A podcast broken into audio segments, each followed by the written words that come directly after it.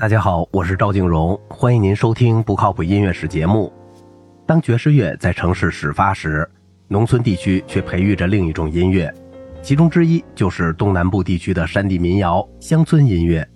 它最初是以传统的叙述和抒情的英籍美国人的民谣和小提琴曲为基调的，部分通过录音和广播企业的商业赞助。山地民谣同特克桑吉尼奥特里普及的西部牛仔主题和风格相结合，产生出乡村与西部音乐，往往被称为乡村音乐。一般的情况是，歌手弹着吉他伴奏，乐队后来组织起来支持歌手，但不像那些烘托歌手的大乐队，这些乐队的重心是小提琴和吉他，最后发展至电子和带持续音的夏威夷吉他，而不是小号和萨克斯管。这种乐队也改编爵士的某些做法，特别是它激烈的推动力和切分音的节奏，以及技艺超群的即兴演奏。罗伊·阿卡夫采取了不同的方法。他四十年代在纳什维尔的大奥普里每周进行无线电广播的表演，增进了保守的宗教情绪。从这一背景中产生了六十年代两位乡村音乐的明星汉克·威廉姆斯和约翰尼·凯什。同乡村音乐相对应的是城市的黑人音乐，它被音乐同行称为节奏与布鲁斯。这个术语包括了二战以后许多常见的题材，这些题材最具特点的是由小型乐器组合来演奏，其中包括一个人声或四重唱小组、一架钢琴、管风琴或电吉他、弦乐或电贝斯和鼓。它同传统的布鲁斯的区别在于持续不断的节奏、强调的第二和第四拍。哀鸣的高音吉他，歌词的矫揉造作的发音，以及不断重复的扩大了的低音线条。威利梅·索恩顿的《猎狗》通过阿尔维斯·普莱斯利1956年的录音版本而得到了广泛的认可。刚刚谈到的两种以吉他为主的题材，在50年代合并成流行的包括各类种族的运动，起初被称为 Rock and Roll，后来简称 Rock。这种音乐来自1955年的电影《黑板丛林》中的一首由比尔·哈利创作和演唱的风靡一时的歌曲《日夜摇滚》。它有着节奏与布鲁斯的持续不断的拍子，以及乡村与西部音乐的较为柔和的吉他背景。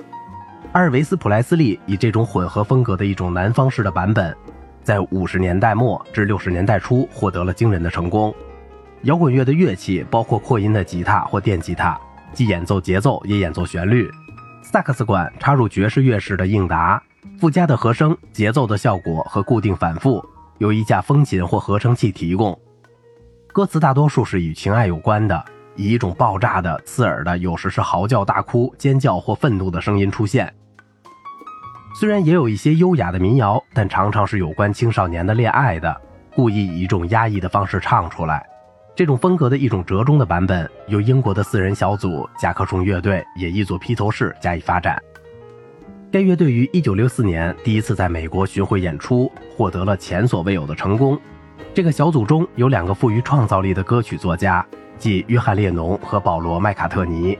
在甲壳虫乐队于1970年解散后，麦卡特尼还继续他们自己的工作。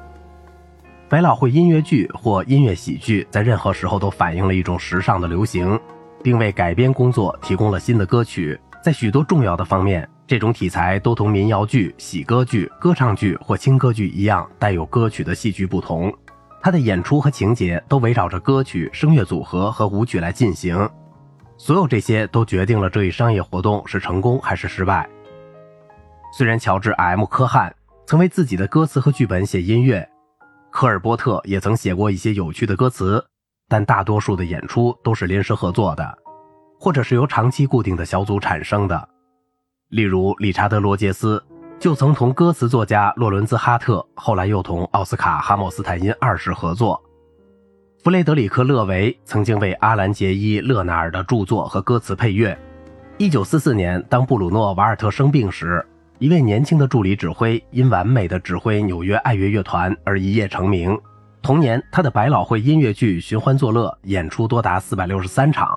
这个人就是利昂纳德·伯恩斯坦。他在《西区故事》中取得了他最大的成功之一。这部剧的歌词是由斯蒂芬·桑德海姆所作。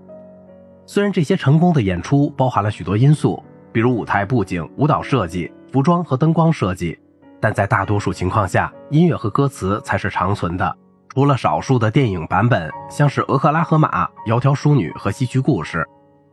人们容易忘记杰罗姆·克恩的《烟尘迷眼》和《你是一切》两首标准的爵士乐即兴作品，是从两部戏剧作品中来的，